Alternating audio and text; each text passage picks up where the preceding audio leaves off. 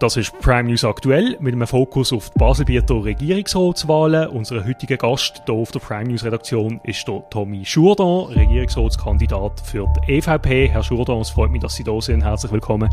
Herzlich willkommen, Herr Stärchi. Ich freue mich sehr, dass das geklappt hat. Mein Name ist Oliver Stärchi und wir steigen gerade ein in das Gespräch. Herr Jourdan, die erste Frage, die ich immer stelle, den Kandidierenden, erzählen Sie uns ein bisschen etwas über Sie. Wer sind Sie? Mein Name ist Thomas Jourdan, ich bin 48 Jahre alt, ich bin Ökonom ursprünglich, ich bin Papi von vier Kindern, drei eigenen und einem Pfleckkind. Ich arbeite aktuell als Geschäftsführer von einem KMU mit gut 30 Mitarbeitenden. Vorher habe ich mal sieben Jahre lang als Streetworker geschafft in der Region Liestel, das heißt, ich habe junge Menschen, Jugendliche und Familien unterstützt, bin nachher für sieben Jahre lang Personalleiter im Felix-Platter-Spital und nachfolgend in die Stadt Zürich gegangen, in die Gesundheitspolitik und dort direkt Mitarbeiter Mitarbeiter von der Stadträtin und habe dort verschiedene gesundheitspolitische Themen bearbeitet. Und, und ja, wie gesagt, jetzt bin ich Geschäftsführer von einer KMU in Basel. Politisch habe ich angefangen als Landrat. Ich habe acht Jahre lang dürfen im Landrat sein. Bin nachher in Gemeinderat von Muttens gewählt worden. Bin jetzt dort seit 14 Jahren Hochbau- und Planungschef und habe dann auch mich entschieden dafür, dass ich nicht mehr kann und will Landrat sein, neben allen anderen Verpflichtungen. Und bin dann dort zurückgetreten nach einem Jahr Überschneidung mit dem Gemeinderat.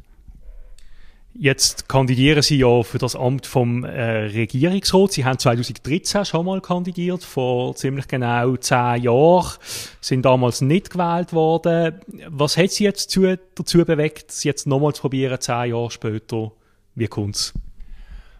Es sind, ich würde sagen, zwei Faktoren. Der erste Faktor war, dass Leute von außerhalb der EVP auf mich zugekommen sind und gesagt haben, hey, die Ausgangslage, die frei werdende Volkswirtschaft und Gesundheitsdirektion, der Rucksack, den du mitbringst, das alles, das ist ja schon fast idealtypisch aufeinander gegossen.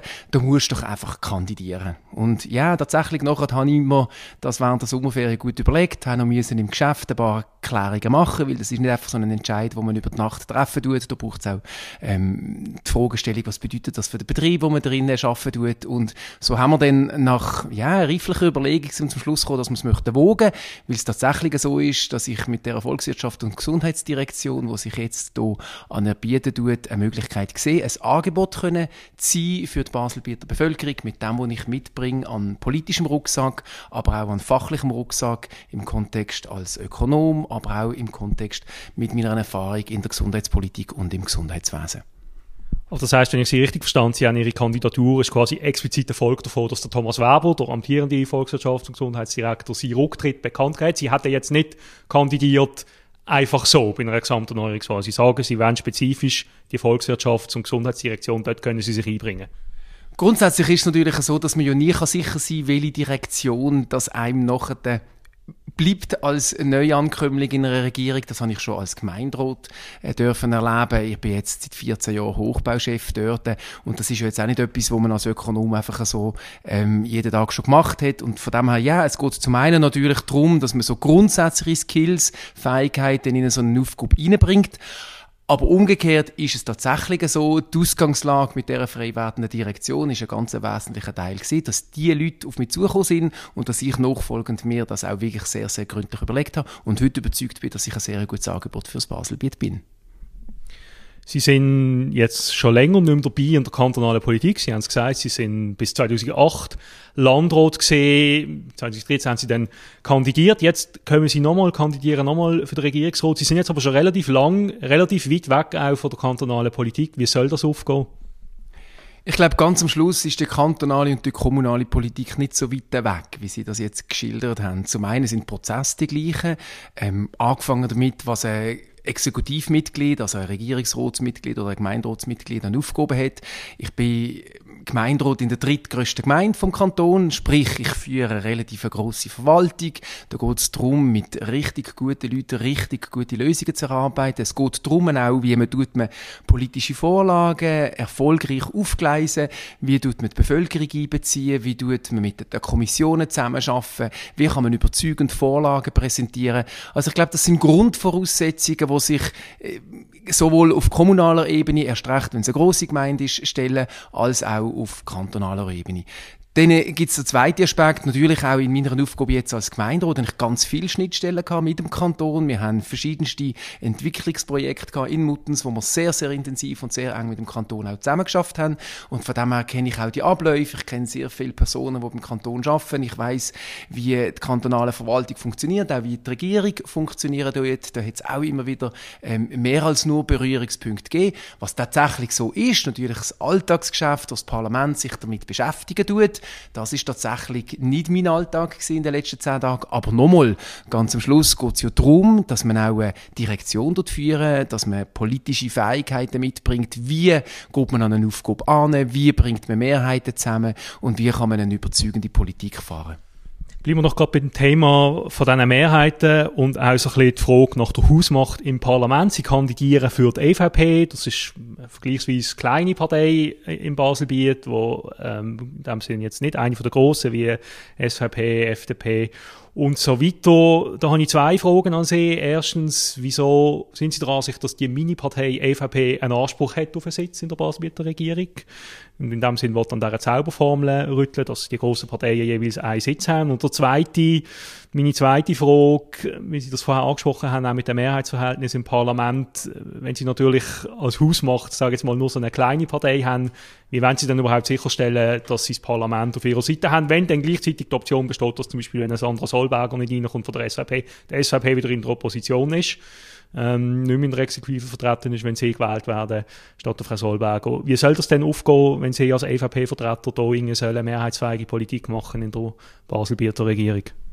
Die erste Frage war die nach dem Anspruch. Ich glaube, die EVP als Partei stellt keinen Anspruch, sondern wir stellen ein Angebot mit mir in Person. Aber nein, sie fordern ja explizit auch andere heraus, oder? Also, sie stellen schon einen Anspruch.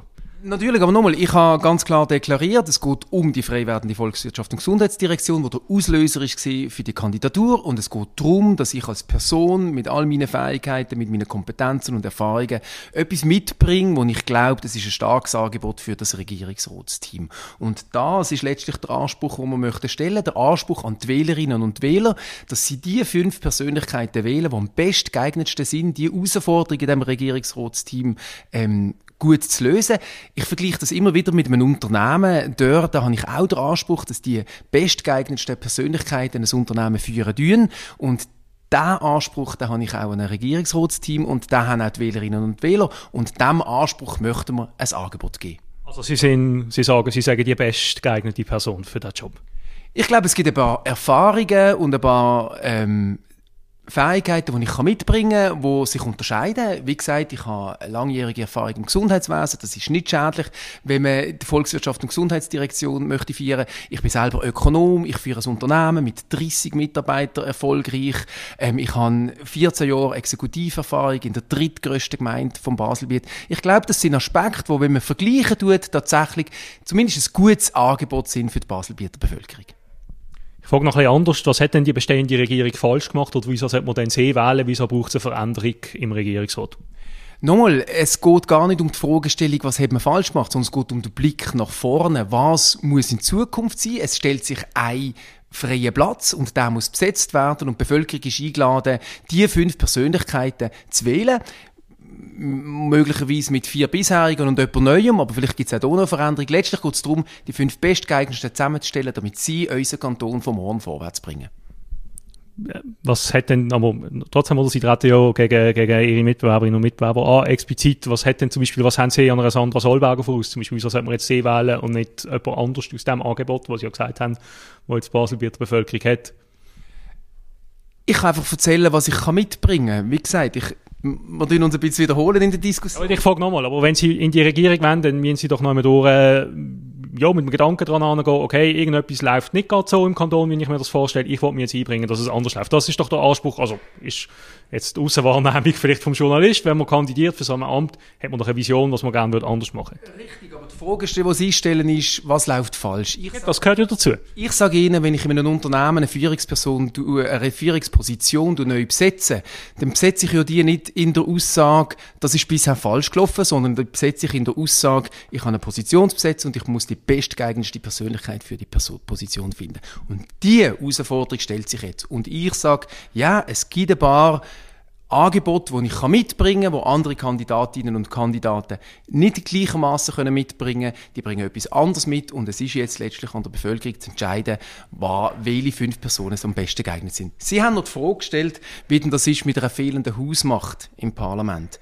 Und ich glaube auch hier, die Frage, die die stellt sich nicht im gleichen Maße mir, wie Sie sich jetzt die stellen. Ich habe in der Vergangenheit durchaus jetzt auch in Mutten, es ist ja die EVP jetzt auch nicht irgendwie ein Hausmacht, wir sind auch dort eine Kleinpartei, aber ich glaube auch, dass die Wählerinnen und Wähler auf eine Art auch ein bisschen genug haben von diesen ideologischen Grabenkämpfen, die man immer wieder erleben tut und wo uns wirklich auch hindern in der Entscheidungsfindung. Ich glaube, gute Politik meint eben, sich über die Grabenkämpfe hinwegzusetzen und gute Lösungen mit den Beteiligten und durchaus auch halt mit denen, die nicht in der Regierung beteiligt sind, zu finden und die dann auch durchs Parlament durchzubringen. Und ich glaube, da haben wir auch in der Vergangenheit ganz verschiedene ähm, Erfahrungen dürfen machen. Noch kleine Ergänzung am Rand. Im Wattland gibt es eine Regierungsrätin Dittli. Ähm, sie ist für die Mitte in der Regierung und ihre Partei ist nicht einmal im Kantonsparlament. Und meines Wissens macht die dort einen ganz guten Job. Also wieso nicht auch im Baselbiet? Gut, reden wir vielleicht weniger noch über Ihre Person, als vielmehr auch über die konkreten politischen Inhalte. Sie haben es vorher angesprochen, es geht darum, Lösungen zu finden für ähm, konkrete Probleme. Ich würde gerne ein paar Sachen aufwerfen, möchte Sie bitten, da dazu äh, einfach ein paar Überlegungen zu formulieren, wie Sie das gerne würden angehen, sofern Sie dann würden gewählt werden. Ein großes Thema, wo die Bevölkerung beschäftigt, sind natürlich die Krankenkassenprämien. Die sind sehr hoch in Baselbiet. Sie haben es gesagt, Sie haben einen beruflichen Hintergrund im Gesundheitswesen. Darum frage ich Sie ganz direkt, was würden Sie unternehmen, wenn Sie gewählt werden, gegen die hohe Prämienbelastung? Was wäre Ihr Ansatz? Das ist tatsächlich ein großes Thema. Ich glaube, wir haben in der Gesundheitspolitik so zwei Themen, die uns sehr, sehr beschäftigen. Das eine sind natürlich Gesundheitskosten und damit einhergehend auch die Prämienlast und das andere ist ja der Fachkräftemangel, der jetzt wirklich in aller Munde ist. Und tatsächlich ist auch der Kanton ist da irgendwo auch in einer Abhängigkeit von dem, was in Bundesbern entschieden wird und da müssen wir natürlich auch sagen, ist in den letzten Jahren sehr viel in, in, in sehr kleinen Schritten versucht worden zu verbessern und ich glaube, man kann nicht auch feststellen, die Politik von der kleinen Schritt, die führt nicht zu dem Ziel, wo man braucht in der Gesundheitspolitik, um die Prämienlast zu verringern. Was muss man denn machen? Also ich glaube, auf Bundesebene muss man ganz grundsätzlich mal das Gesundheitssystem wieder überdenken. Das haben andere ähm, Länder haben das bereits gemacht. Ich denke an Dänemark zum Beispiel, wo ähm, die ganze Versorgungsplanung als, als nationale Aufgabe angegangen sind und damit auch sehr mutige Entscheidungen gefällt haben. Und ich glaube, es braucht mehr Mut in der Gesundheitspolitik. Und auch hier wieder möchte ich einfach sagen, wir erleben es blockiert sie in Bern zwischen den beiden Polen, ähm, wo am Schluss nicht dazu führt, dass man die wirklich drängendsten Themen kann lösen in der Gesundheitspolitik. Und da erwarte ich von Bundesbern tatsächlich, dass man in diesbezüglich einfach vorwärts macht. Zum Beispiel auch, dass man die Versorgungsplanung eben auch als nationale Aufgabe sehen könnte oder dass man zum Beispiel auch über den Leistungskatalog von einer Grundversicherung nachdenkt. Also Versorgung als nationale Aufgabe gesehen, wenn ich das richtig verstanden geht das in die Richtung, ähm, dass sie sagen, dass man zum Beispiel, wenn es darum geht, oder welchen, welchen Spitalstandort schließt man jetzt zum Beispiel, dass man da eine nationale Gesamtschau macht und nicht, wie es bis jetzt ist, quasi höchstens, was wir ja haben, sind Gesundheitsregionen im Moment, Basel-Land, Basel-Stadt, die sich einigermaßen absprechen. Sie sagen, nein, das muss zentralisiert werden. Von Bern aus muss man sagen, wo jetzt welches Spital Sinn macht und welches Angebot vielleicht wie, wo ähm, kann ausgebaut oder abgebaut werden. Ich glaube einfach, es gibt aktuell sehr große Anreizstrukturen in dem System, sehr viele Beteiligte, die sehr viel Geld ähm, im Spiel ist. Und ich glaube, man muss wie mal den Mut haben, das gross wieder zu denken, ganz grundsätzlich. Die Gesundheitsregionen, die sind ein Anfang und jetzt vielleicht auf die konkrete Frage, was kann man denn aus dem Kanton Basel-Land in der jetzigen Situation machen? Tatsächlich die jetzige Ausgangslage vom Bund erlaubt die Gesundheitsregionen. Basel-Land, Basel-Stadt ist meines Wissens die einzige in der Schweiz, was es gibt. Ähm, und da glaube ich, ist es ganz wichtig, dass man die auch ausweiten tut auf die noch umliegenden Kantone, Jura, Solothurn und Aargau, damit man da wirklich eine integrale Versorgungsplanung kann machen kann. Ein nächster Schritt, den ich mir vorstellen kann, das ist aber dann tatsächlich schon sehr ein ambitionierter Schritt. Wir leben hier in einem Drei-Länder-Eck, oder? Wir haben sehr gute Anbieter im grenznahen Ausland. Ich denke an, an eine Herzklinik, die unweit von der, unserer Grenzen ist in Deutschland. Wir können aber auch nach Frankreich schauen. Wir haben ein sehr kostenintensives und Universitätsspital mit einem exzellente Leistung, aber wir haben letztlich eben ein Einzugsgebiet, wo nur 120 Grad von dem ganzen Einzugsgebiet umfassen tut und da müsste man vielleicht tatsächlich auch mal die Möglichkeit prüfen, inwieweit kann man so etwas auch übergreifen. Aber sie haben, sie glauben ja nicht ernsthaft, dass sie Basler oder Baselbieterinnen würden nach Selvi ins Spital gehen. Also nicht gegen Selvi oder gegen Frankreich, nicht, dass man mich da falsch versteht. Aber ich glaube, die Leute sind ja schon sehr sensibel, wenn es um so Gesundheitsthemen geht und wollen dann schon auch einfach die Schweizer Qualität oder die, Qualität, die sie hier kennen, von unseren Spitälern. Also der Ansatz jetzt von einer trinationalen Gesundheits... Wäre das eher ein Ansatz, eine trinationale Gesundheitsregion? Also wenn Sie zum Beispiel das Herzklinikzentrum in Bad Krotzingen anschauen, dann sehen Sie, dass dort äh, ein Angebot besteht, wo wirklich in allen höchsten Qualitäten ähm, Leistungen erbringen tut. Und vielleicht wäre es tatsächlich, wir in der Schweiz, oder, wir haben ganz verschiedene Anbieter, die das auch möchten tun. Und vielleicht wäre es tatsächlich richtig, das sind sehr, sehr teure Infrastrukturen, die man hier muss zur Verfügung stellen Und vielleicht wäre es tatsächlich mal richtig, einfach solche Gedanken auch grenzüberschreitend zu machen. Am Schluss ist uns schon klar, wir sind unser Kanton und unsere Bevölkerung hat Erwartungen. Und da komme ich vielleicht auf den nächsten Punkt zu sprechen. Wir in der Politik haben eigentlich noch gar nicht die Frage gestellt, was will die Bevölkerung eigentlich. Wir nehmen jedes Jahr zur Kenntnis, dass unsere Krankenkassenprämien steigen. Ähm, mal ein bisschen weniger oder mal ein bisschen mehr, aber es ist so ein schleichender Prozess. Ähm, und für viele, ja, ist die Prämienlast wesentlich zu hoch. Ähm, aber wir haben eigentlich die Bevölkerung noch gar nie gefragt, was sie eigentlich erwartet von dem Gesundheitssystem. Wir fragen immer nur die Experten und die Fachleute. Aber wir haben noch nie die Bevölkerung einbezogen und sie gefragt, was erwartet ihr eigentlich in Bezug auf Leistungsangebot, in Bezug auf Zugänglichkeit und in Bezug auf Kosten. Und das führt dazu, dass noch ein Parlament und Regierung auf eine Art in einem Blindflug gegenüber der Bevölkerung Maßnahmen und Gesetzgebungen erlösen, ohne dass sie wirklich wissen, ob das eine Basis hat ähm, in der Bevölkerung. Und man könnte das System einmal umkehren. Man tut zuerst einmal eine Grundlage schaffen, zum Beispiel auch über ein Auffrischen vom entsprechenden Verfassungsartikel, wo man festlegt, was ist denn Gesundheitspolitik in unserem Kanton überhaupt. Und auf dieser Grundlage haben nachher Parlament und Regierung auch eine Basis, wo sie können ihre Maßnahmen und ihre Gesetzgebung erarbeiten und vermutlich eben auch effizienter und schneller erarbeiten, weil man eben einen Konsens hat, einen Kompass hat, zusammen mit der Bevölkerung, was man möchte sein und tun in der Gesundheitspolitik von Basel-Land. Ich möchte gerne noch eine konkrete Maßnahme einfach aufwerfen in diesem Zusammenhang. Ähm, ich habe es auch mit dem GLP-Kandidat Manuel Balmer davon gehabt, ähm, in, einem, in einem vorangegangenen äh, Podcast. Die Frage, die so ein bisschen umgeistert äh, in der Politik, äh, ist die Forderung nach einer Notfallpauschale in, äh, in den Spitälern auf der Notfallstation. Oder wir haben das Phänomen, die Leute gehen für ja, die Spitäler sagen für Bagatellen, teilweise auch auf Notfallstationen, das überlastet Notfallstationen, bringt sie an Anschlag und jetzt geht dort die Idee um, dass es quasi so eine Art Pauschale gibt, sagen wir 100 Franken, wo jeder muss zahlen, der da eingeliefert wird, außer natürlich er ist gerade vom Tram überfahren worden, das ist wirklich in dem Sinne lebensbedrohlich Ernstfall, aber alle anderen zahlen halt mal eine Pauschale und das soll verhindern, dass die Leute quasi wegen Bagatellen dann auf einen Notfall gehen. Der Herr Ballmer hat gesagt, er würde das befürworten, wie sehen Sie das? Vielleicht einfach in aller Kürze. Notfallpauschale, ja oder nein? Ich finde es ein heikles Thema, weil es ganz am Schluss auch die Frage stellen ob ich dann eigentlich zu wenig ins Spital gehe. Ich sehe aber natürlich die Überlastung der Notfälle aktuell. Ich glaube, das große Thema ist die Sensibilisierung vom Angebot der Hausärzte. Das braucht es. Wir müssen die Bevölkerung wieder dazu bringen, dass sie parat ist, eben die Erstversorgung und die Erstabklärung auch im Hausarztsystem abzuholen und nachher, wenn es dann drängender und dringender ist, auch auf den Notfall zu gehen. Wir erleben ja die Notfallsituation nicht nur in der Nacht und an Viertigen, sondern eigentlich 365 Tage und wegen dem glaube ich, da braucht es einfach auch ein, ein, neues Bewusstsein, dass wir ein ganz exzellentes Hausarztsystem haben und dann kann man möglicherweise auch auf die Notfallpauschale wieder verzichten. Ich möchte wegkommen von der Gesundheitspolitik und vielleicht noch zwei, drei andere Themen ansprechen. Auch so ein bisschen Finanzpolitik, Steuerpolitik. Wir haben jetzt gerade eine Vermögenssteuersenkung im Baselbiet. Wenn Sie jetzt in die Regierung gewählt werden, sehen Sie das Potenzial oder die Notwendigkeit für weitere Steuersenkungen zum Beispiel? Oder sagen sie, nein, das ist jetzt gut so wie es ist. Oder sogar umgekehrt, nein, wir müssen, äh, es teils von linker Seite gefordert wird, gewisse Einkommens- oder Vermögensklassen noch stärker besteuern. Im Gegenteil, wie sehen Sie das?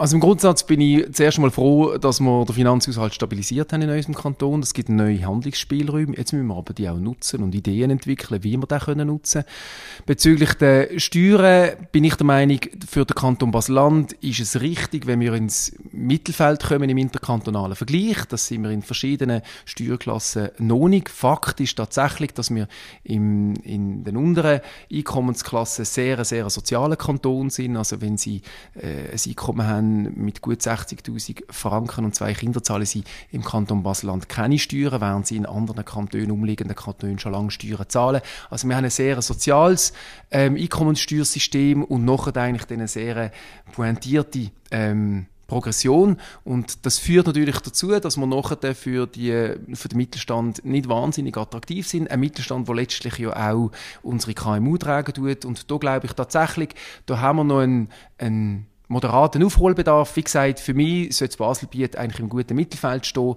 im schweizweiten Vergleich. Und dann äh, haben wir die Hausaufgaben gut gemacht. Aber was heißt das konkret, den Mittelstand entlasten oder die unten doch noch besteuern?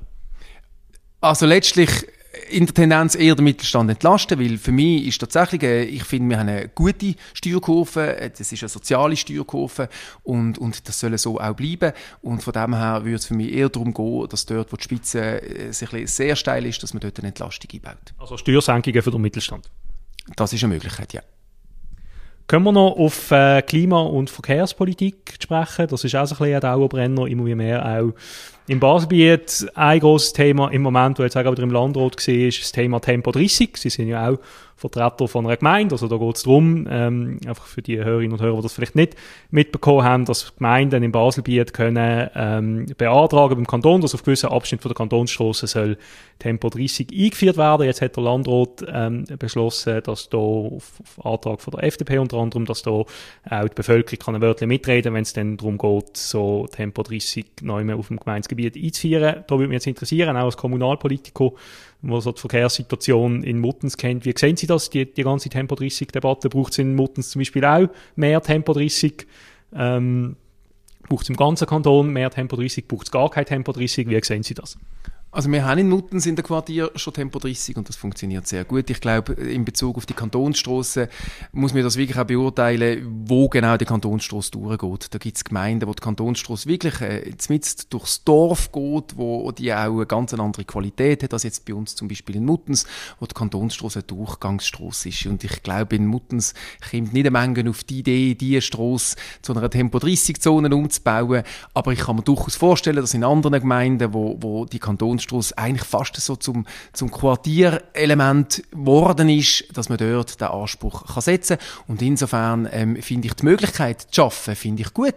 Und dass jetzt der Landrat entschieden hat, die Bevölkerung einzubeziehen, das ähm, kann man begrüßen. Für mich wäre es auch möglich gewesen, dass es der Gemeinderat ähm, hätte können entscheiden, weil letztlich ist der Gemeinderat auch von der Bevölkerung gewählt, aber letztlich sage ich immer, alles, was die Bevölkerung einbezieht, ist letztlich ein guter Beschluss.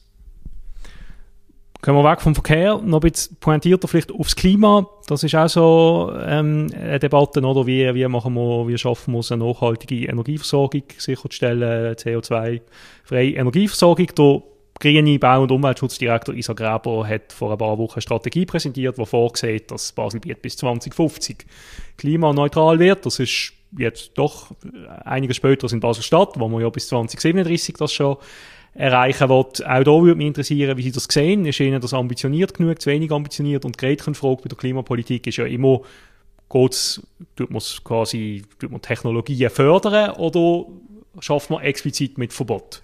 Wie positionieren Sie sich in diesem Spannungsfeld? Muss man den Leuten gewisse Sachen einfach austreiben und verbieten? Oder kann man darauf vertrauen, dass der technologische Fortschritt ähm, von sich aus in dem Sinn derart voranschreitet, dass es, dass es gar kein Verbot braucht, sondern sich die in dem Sinn klimaneutrale oder effizientere Technologien von allein durchsetzen. Also ich glaube, die Vergangenheit hat schon gezeigt, dass es, dass es wichtig ist, dass man die richtigen Anreize setzen tut. Ich meine, wieso ist das Thema jetzt plötzlich in aller Munde? Das hat etwas mit gestiegenen Energiepreisen zu tun. Also von dem her gibt es einen Zusammenhang zwischen Verhalten und, und Preisentwicklung und von dem her, glaube ich, können wir nicht darum, die Anreizthematik auch wirklich zu diskutieren. Aus meiner beruflichen Erfahrung kann ich sagen, ich ja immer wieder, wie die Privatwirtschaft auch bereit ist, das Thema sehr offensiv anzugehen. Also wenn ich zum Beispiel sehe, Immobilienfonds, was die für eine, für eine Absenkung Lenkpfad haben für ihre ganzen Gebäudeparks, dann ist das sehr ambitioniert und oftmals ambitionierter, als was wir in der Politik hier diskutieren tun. Und das zeigt mir eigentlich auch, die Wirtschaft hat grundsätzlich verstanden, wo der Pfad geht und ist auch bereit, den Pfad mitzugehen.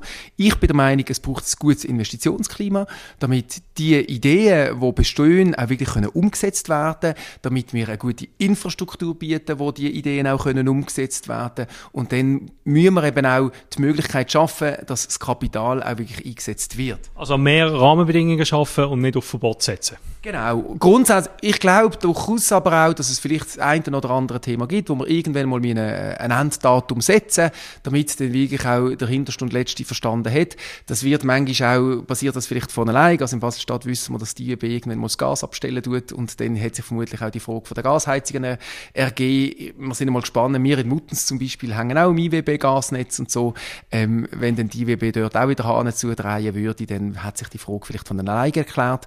Und wie gesagt, also nochmal, ich bin sehr für die Anreize, ich bin sehr für gute Rahmenbedingungen und wenn es das einmal braucht in den einzelnen Themen, bin ich durchaus auch bereit, dass man über das Verbot noch die letzte Konsequenz kann schaffen ich würde gerne ein letztes Thema ansprechen. Sie wohnen in Muttens, das ist unweit vom Joggeli-Stadion. Da gibt es ja die berühmt-berüchtigte Muttenser-Kurve. Da ist auch ein Thema äh, im Baselbiet, so ein bisschen die Frage, wie geht man eigentlich mit diesen Fußballfans, vor allem mit den gewaltbereiten Fußballfans um? Da ist jetzt unlängst äh, beschlossen worden im Landrat, dass man doch nicht dem Hooligan-Konkordat, wie das heißt, beitreten will, wie anderen Kantonen, wo da äh, durch eine schärfere, sehr viel offensivere Gangart gegenüber diesen gewaltbereiten Fußballfans ähm, quasi, wo das vorsieht, das was man in Basel bietet.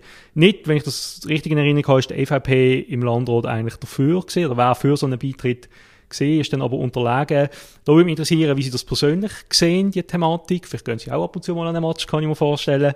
Oder vielleicht auch nicht. Aber trotzdem, wenn Sie gewählt werden, können Sie ja sein, dass Sie vielleicht die Sicherheitsdirektion übernehmen. Wie würde Sie das Problem angehen, dass es da einfach gewisse Leute gibt in und um die Stadien, wo, wo, wo ihre Grenzen nicht kennen und Lust haben, ab und zu mal reinzuschlagen? Wenn Sie jetzt Polizei- und Sicherheitsdirektor werden, wie würden Sie das angehen? Das ist eine gute Frage, ähm, wo ich mir jetzt noch nicht alles im Detail überlegt habe. Grundsätzlich glaube ich, ist es richtig, was der Landrat entschieden hat. Ich glaube, der Weg, wo unsere beiden Basel beschritten, dass man wirklich versucht, auch über die Prävention und über die Fernarbeit hier ähm, vorwärts zu kommen, das würde ich auch mal grundsätzlich als, als weiteren Weg beschritten wollen. Weil ich muss auch sagen, so die ganz großen Erfolg hat mir das Hooligan Konkordat jetzt auch noch nicht können vorweisen ähm, und, und ich glaube, die Massnahmen, die es braucht und, und wo man vielleicht auch noch gewisse davon muss verschärfen, die könnte man auch ohne das Hooligan Konkordat umsetzen. Was aber äh, ganz klar ist, ich verurteile das aufs Schärfste. Ich finde es ganz, ganz schwierig, was da manchmal passieren tut. Und sie haben mich gefragt, ob ich zwischendurch an den Match gehe. Nein, mache ich nicht mehr so. Ähm, äh, hat auch damit zu tun, wenn ich gehe, dann würde ich mit meinen Kindern gehen. Und das ist einfach tatsächlich manchmal auch ein Moment gewesen, wo, wo es mir ein bisschen die Lust genommen hat. Es ist eher unwohl im Stadion unter diesen Bedingungen. Also es hat Momente gegeben, wo ich das erlebt habe und das hat dann so ein bisschen zu dem geführt, dass ich gefunden habe, brauche ich jetzt gerade nicht mehr. Aber dann muss man doch etwas machen, oder? Auch dann quasi von Seiten der Sicherheitsdirektion oder Polizei. Genau, also und da glaube ich, da wird ja auch vieles gemacht und, und nochmal, wie gesagt, ich habe mich jetzt mit dem Thema ganz konkret, was ist in der Stadionarbeit als nächstes dran, noch, noch nicht im Detail auseinandergesetzt. Ähm, wichtig ist für mich, dass man letztlich auch Prävention und, und auch die polizeiliche Arbeit, dass man die integriert. Ich habe selber mal Jugendarbeit gemacht in Liestel. Ich habe immer gesagt, Prävention darf kein Feigenblatt sein, gegen, äh, damit andere Leute dann sich können über das Gesetz hinwegsetzen. Das darf es nicht sein und von dem her anerkenne ich auch, dass es auch eine, eine Polizei braucht, wo, wo da auch durchgreifen tut, aber das, das Maß und, und die einzelnen Schritte und so, da tue ich mir jetzt schlicht noch nicht anmassen, da im Detail ganz genau einen schlauen Vorschlag zu machen, weil ich mich einfach noch schlicht zu wenig damit auseinandergesetzt habe. Gut, wir sind langsam, kommen wir auf ein Ende zu von dem Gespräch. Ich würde gerne ganz am Schluss noch ein paar Sachen ansprechen, ähm, vielleicht nochmal auf Ihre Person zurückkommen. Die erste Frage betrifft Ihren Wahlkampf. Sie sind sehr präsent im Wahlkampf. Ähm, das ist ja auch schon medial thematisiert worden. Es hängen ganz viele Plakate von Ihnen. Inserat sieht man überall. Sie machen mitunter einen von den engagiertesten Wahlkämpfen. Jetzt gibt es Kritiker, die sagen, Sie machen das Sie sind, sie sind ein Selbstdarsteller und sie machen das eigentlich, um einfach ihre mangelnde Bekanntheit im Kanton oder vielleicht sogar ihre mangelnde Eignung wettzumachen indem sie einfach alles voll plakatieren. Was entgegnen Sie auf das? Was tatsächlich so ist, eine Plakatierung hilft fürs Bekanntmachen, das ist natürlich so. Ähm, und ich glaube, das ist auch opportun. Ich habe schon viele Abstimmungskämpfe und auch Wahlkämpfe erlebt in Baselbiet, wo, wo noch wesentlich mehr Plakate gehangen sind. Und da müssen wir nicht wahnsinnig weit zurückschauen. Ähm, die Plakate, ja, das ist eine Möglichkeit, um den Leuten aufzuzeigen, da bietet sich jemand an, wo die Möglichkeit gibt, dass sich Leute nachher genau mit mir und meinem Angebot auseinandersetzen. Das findet jetzt genau statt. Und es ist ja nicht so, dass es nur die Plakate gibt. Ich Kaminführgespräche, ich bin auf der Straße, mache Videos mit Leuten und frage sie, was sie sich vom Baselbiet wünschen. Ich bin sehr viel unterwegs und frage die Leute, was sie beschäftigen tut. Und ich glaube, alle die Leute, die vielleicht eben auch über das Plakat sich dann genau mit mir beschäftigen, erkennen dann auch, was mein Angebot ist, was ich bereits mache. Und ganz am Schluss muss ich natürlich auch sagen, wenn ich etwas mache, dann mache ich das mit Hut und Haar. In jedem Aspekt von meinem Leben. Ich bin mit ganzer Leidenschaft Gemeinderat, ich bin mit ganzer Leidenschaft Geschäftsführer von einem KMU und ich bin auch mit ganzer Leidenschaft in dieser Wahlkampagne inne, weil ich eben auch möchte zum Ausdruck bringen, ich will Regierungsrat werden und ich werde ein Regierungsrat sein, der mit ganzer Leidenschaft unterwegs ist. Und Sie haben nicht Angst, dass Ihre schiere Präsenz den Leuten auf die Nerven geht? Wie gesagt, das ist, das ist ein Risiko, das man muss eingehen muss. Ich glaube, es geht ums Bekanntmachen und das Baselbiet hat in jüngster Vergangenheit auch ganz andere Wahlkampagnen ausgehalten. Ich kann noch zur kleinen Beruhigung sagen, es sind signifikant weniger Plakate als vor zehn Jahren, ähm, die ich brauchte. Und was mir auch noch wichtig ist, ich glaube, man die Plakatzahl je Partei zusammenzählt, die EVP macht seit vielen Jahren keine Plakate mehr für Parlamentswahlen. Bei den Exekutivwahlen ist es tatsächlich etwas anderes, weil da geht es um Person. Ähm, wenn man jetzt auf Partei das alles wird abbrechen und zusammenzählen, dann hat die EVP vermutlich immer noch wesentlich weniger Plakate aufgestellt als unsere Konkurrentinnen und Konkurrenten.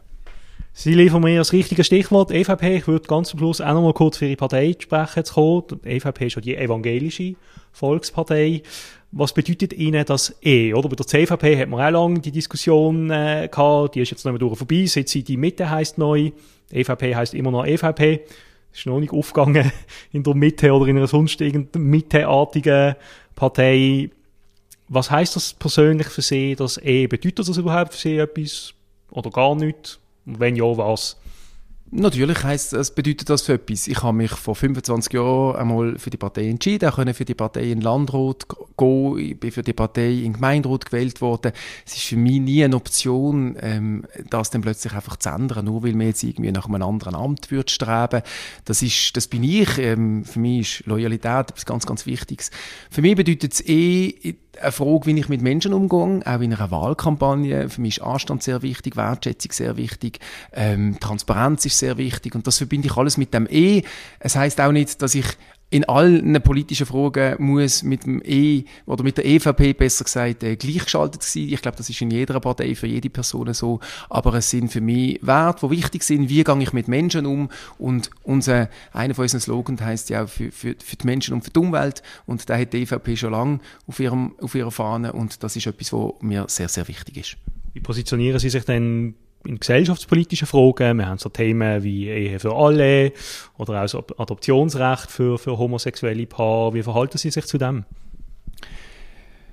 Das ist kein Geheimnis, dass einer von meinen Söhnen äh, sehr engagiert ist in, in der queeren Szene und dass tatsächlich bringt natürlich neue Diskussionen an, an Mittagstisch heim und auch neue Herausforderungen als Vater. Ich kann Ihnen sagen, und das ist für mich wirklich ähm, das wichtigste Statement, Liebe ist die Antwort. Ähm, wenn mein Sohn eines Tages möchte seinen Partner heiraten, dann wird er genau so ein ruschendes Fest kriegen von mir, wie wenn der andere Sohn seine Freundin heiratet und ich werde mich genauso freuen für ihn. Und das ist für mich das Entscheidende. Ich, ich sehe die Menschen und ich sehe ihren Anspruch, dass sie möchten wertgeschätzt umgesetzt werden, dass es keine Diskriminierung gibt, sondern dass wir uns als Gesellschaft auch in der Vielfalt bewegen tun und, und das braucht manchmal auch eine Anpassungsleistung von mir selber oder von der Gesellschaft als Ganzes und da möchte ich wirklich auch mitgehen und, und wie gesagt, Liebe ist die Antwort. Gut, ich habe noch eine aller, allerletzte Frage an Sie. Ich habe gelesen oder vernommen, man liest überall, Sie haben Zwergziegen bei sich daheim. Da habe ich Sie fragen, es hat ja kürzlich eine andere Politikerin mit, mit so Tierli Furore gemacht, äh, die neu gewählte Bundesrätin Elisabeth Baum-Schneider hat mit ihren inzwischen schon berühmten äh, Schwarznasen Schof äh, durch, äh, auch punktet, zumindest in der medialen, in der medialen Berichterstattung, wo es um ihre Wahl gegangen ist. Da wollte ich Sie einfach fragen, hoffen Sie bei der Baselbieter Wahl auf so einen Schwarznosen-Schof-Effekt? Der hätte ja fast müssen kommen, oder? Natürlich. Genau. Also ich kann Ihnen mal sagen, dass ähm, der erste Zwerggeissen-Film auf meiner Homepage, wo etwas mit meiner Kampagne zu tun hat, weit vor den bundesrätlichen Diskussionen, respektive Bundesratswahlen, ähm, erstellt worden ist, was zumindest mal soll zeigen, dass ich da nicht irgendetwas abkupfert habe, sondern selber die Idee hatte.